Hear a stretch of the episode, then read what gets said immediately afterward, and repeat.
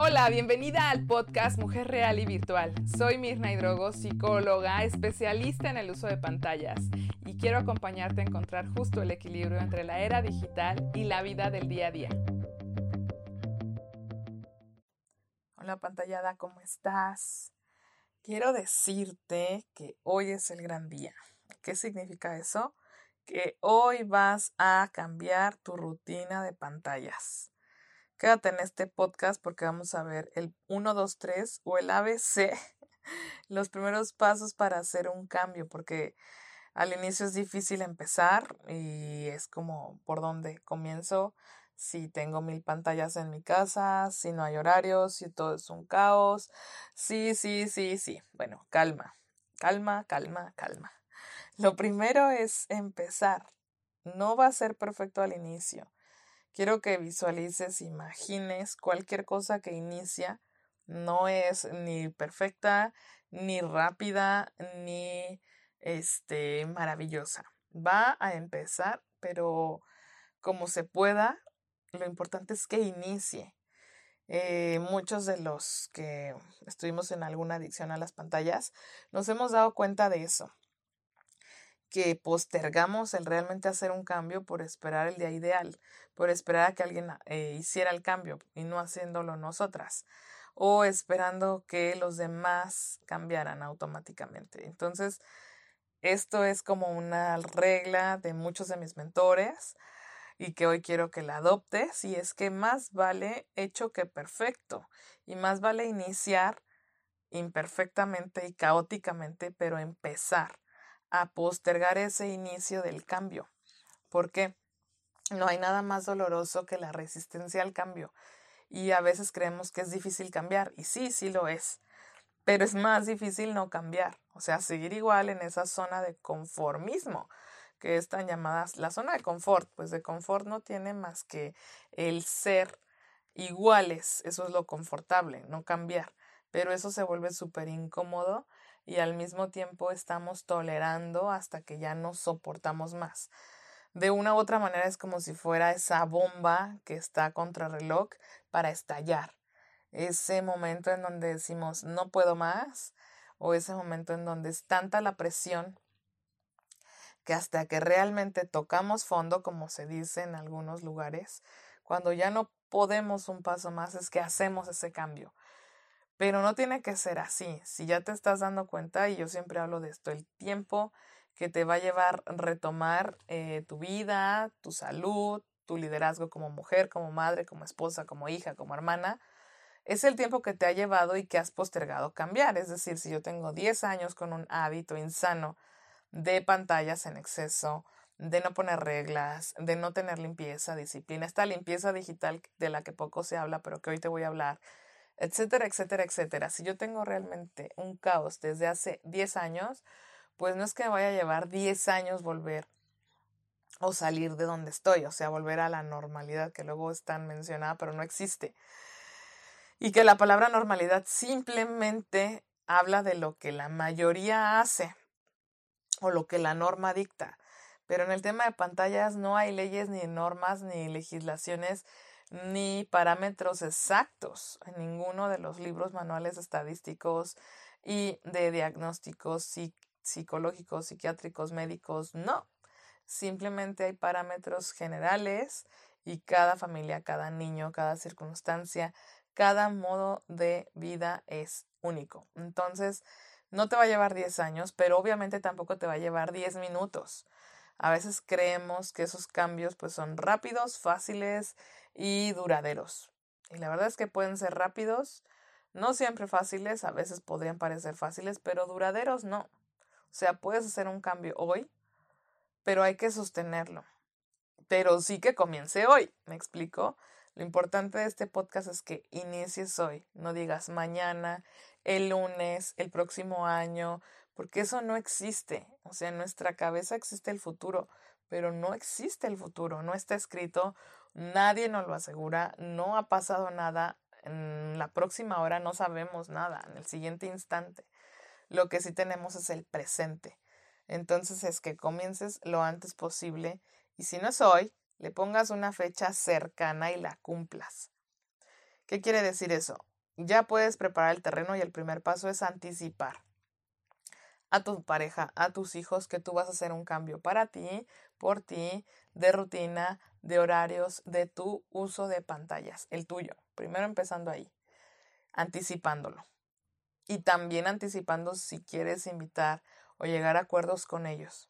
Si son niños, es hablarlo con la persona con la que los crías o las personas con las que haces esta labor de crianza. Si no tienes otra persona con la que compartas la crianza y tus hijos son menores de edad y viven en tu casa y demás, pues les anticipas que mamá va a hacer unos cambios y seguido de esos cambios, entonces a partir de tal fecha, X fecha, eh, mencionándola, ellos van a sumarse a esos cambios. Pero inicia contigo. Desde ese lugar tienes poder, certeza, das una mayor eh, confianza a tus hijos y eres autoridad sin aplastar, inspirándolos. Segundo, ya que anticipaste y ya vas preparando esta tierra para poder plantar este nuevo hábito, es que puedas tener planes de emergencia. ¿Qué es un plan de emergencia? Yo hago este plan maravilloso que así va a salir todo muy bien, pero si no llegase a cumplirse, tengo un plan B de este plan A. Y también lo comunico a mis hijos, a mi pareja o yo misma estoy al tanto de cumplir el plan B si no se lleva a cabo el A. E incluso puedo tener un plan C, Mirna. Claro, eso depende de lo que tú decidas. Eso es como un segundo paso. Anticipar, prevenir, eh, avisar que se vaya a realizar un cambio, avisar la fecha, el día y cómo va a ser ese cambio. Segundo, tener un plan B o C o D o el que quieras si ese plan no se lleva a cabo tal cual como tú lo planeaste. O tú y tu pareja parental o tú y tu esposo lo planearon. Y tercero, primero ya anticipé, segundo ya tengo plan de contingencias, de emergencias, si esto no fluye si esto no resulta. Y tercero es estar reajustando los planes. Funcionen o no funcionen, sean el plan A, el plan B, el plan C, tienes que tener periódicamente reajustes en base a las experiencias, en base a los resultados. Ejemplo, tengo un plan de poder apagar todas las pantallas a X hora de la tarde o de la noche. Es el plan A. El plan B es, si no funciona esto, entonces pudiera ser una hora más, o esa hora que se exceda se tome del día siguiente, o hagamos una junta, porque de repente creemos que no, pero una familia es una empresa. Y toda empresa tiene activos pasivos, tiene juntas, tiene estas eh, asambleas. Y muchas veces no hablamos entre la familia, no solamente tú y tu pareja, todos los que integran la familia. Y desde ahí estar haciendo observaciones, análisis y ajustes a los planes que están llevando a cabo. El punto extra de estos tres es que empieces solo por uno, porque luego queremos que los cambios sean muchos, además de rápidos y contundentes y sostenibles en el tiempo, queremos que sean miles de cambios. Y eso no funciona. Para poder ver qué funcionó y qué no funcionó de ese cambio es empezar por uno, solo un cambio. Menos es más. Y si un cambio te enfocas en él, haces una estrategia, la comunicas, la anticipas con tus hijos, preparas como todo el entorno, el ambiente, ah, organizas tu agenda, organizas tu trabajo, eh, pides ayuda, hay colaboraciones, suma de esfuerzos entre los adultos que viven en casa y los que no viven en casa, pero son cercanos, y tus hijos, y tienes un plan de emergencia por si no sucede, y lo llevas a cabo, y replanteas esto en una junta asamblea breve con todos los integrantes, con evidencias, con escucha, con planeación, con compasión, porque no va a salir maravillosamente rápido ni fácil. Si haces esto con un cambio y lo logras, entonces vas al segundo y haces todos los mismos pasos que ya te dije y vuelve a escuchar este podcast las veces que sean necesarias, pero comienza hoy con uno arma todo esto y empieza a ejecutarlo. Logras con uno, lo sostienes ese mismo cambio por lo menos un mes, sumas otro. No lo he sostenido, es fluctuante, cambia, de repente sí, de repente no nos sale, de repente lo respetamos, luego otra vez retrocedemos. No sumo otro hasta que este está súper, súper, súper ahí plantado, arraigado, interiorizado en nuestra familia y entonces sumamos el segundo. Y entonces ese segundo va a volver a empezar esa curva de aprendizaje. Va a ser, de repente va a haber cambios, va a haber eh, que ir al plan de emergencia, habrá que platicarlo, habrá que reconsiderarlo, habrá que ajustarlo y sostenerlo. Una vez sostengo el primero más el segundo, voy a un tercero. Mientras no tengo sostenido ni el primero, no paso un segundo. Mientras no tengo sostenido el segundo, no paso un tercero. Así que te estoy dando oro para que comiences ya. No lo postergues, no procrastines, no culpes a nadie. El mejor momento para empezar o para plantar un árbol se dice fue ayer eh, o hace 10 años. El segundo mejor momento es hoy. Y no esperes a que la vida se pase, a que digas hubiera, es que no hice, no. Comienza ahora sin juicio, sin prisa, pero sin pausa y date la oportunidad de ver cambios documentándolo, que ese es un eh, plus que te comparto acá, que es escribe, anota, mide. ¿Cuántas horas mi hijo pasa en la tablet? ¿Cuántas horas pasa mi hija en el celular? ¿Cuántas horas pasa mi esposo en la televisión? ¿Cuántas horas yo paso en Facebook, Instagram, YouTube, bla, bla, bla, bla, bla?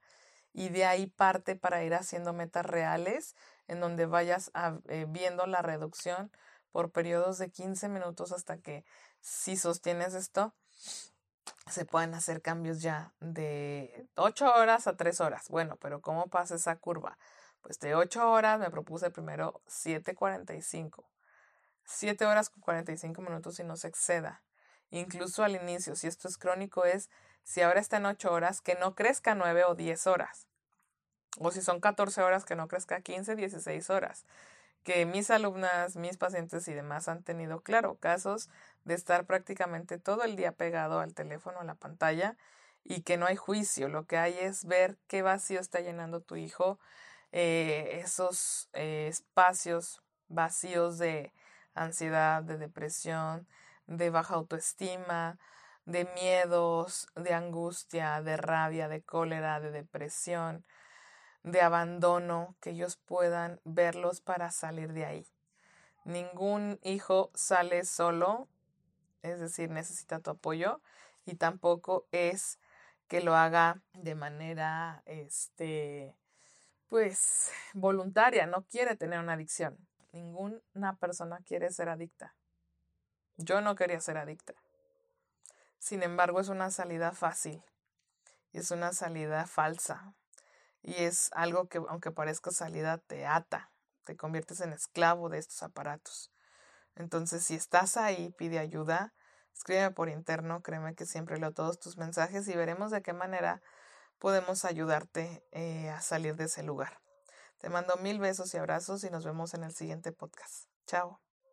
Gracias por escuchar este podcast. Para ayudar a más familias a transformar sus vínculos y sumarse a esta era digital, compártelo. Y te veo en Facebook, Instagram y YouTube.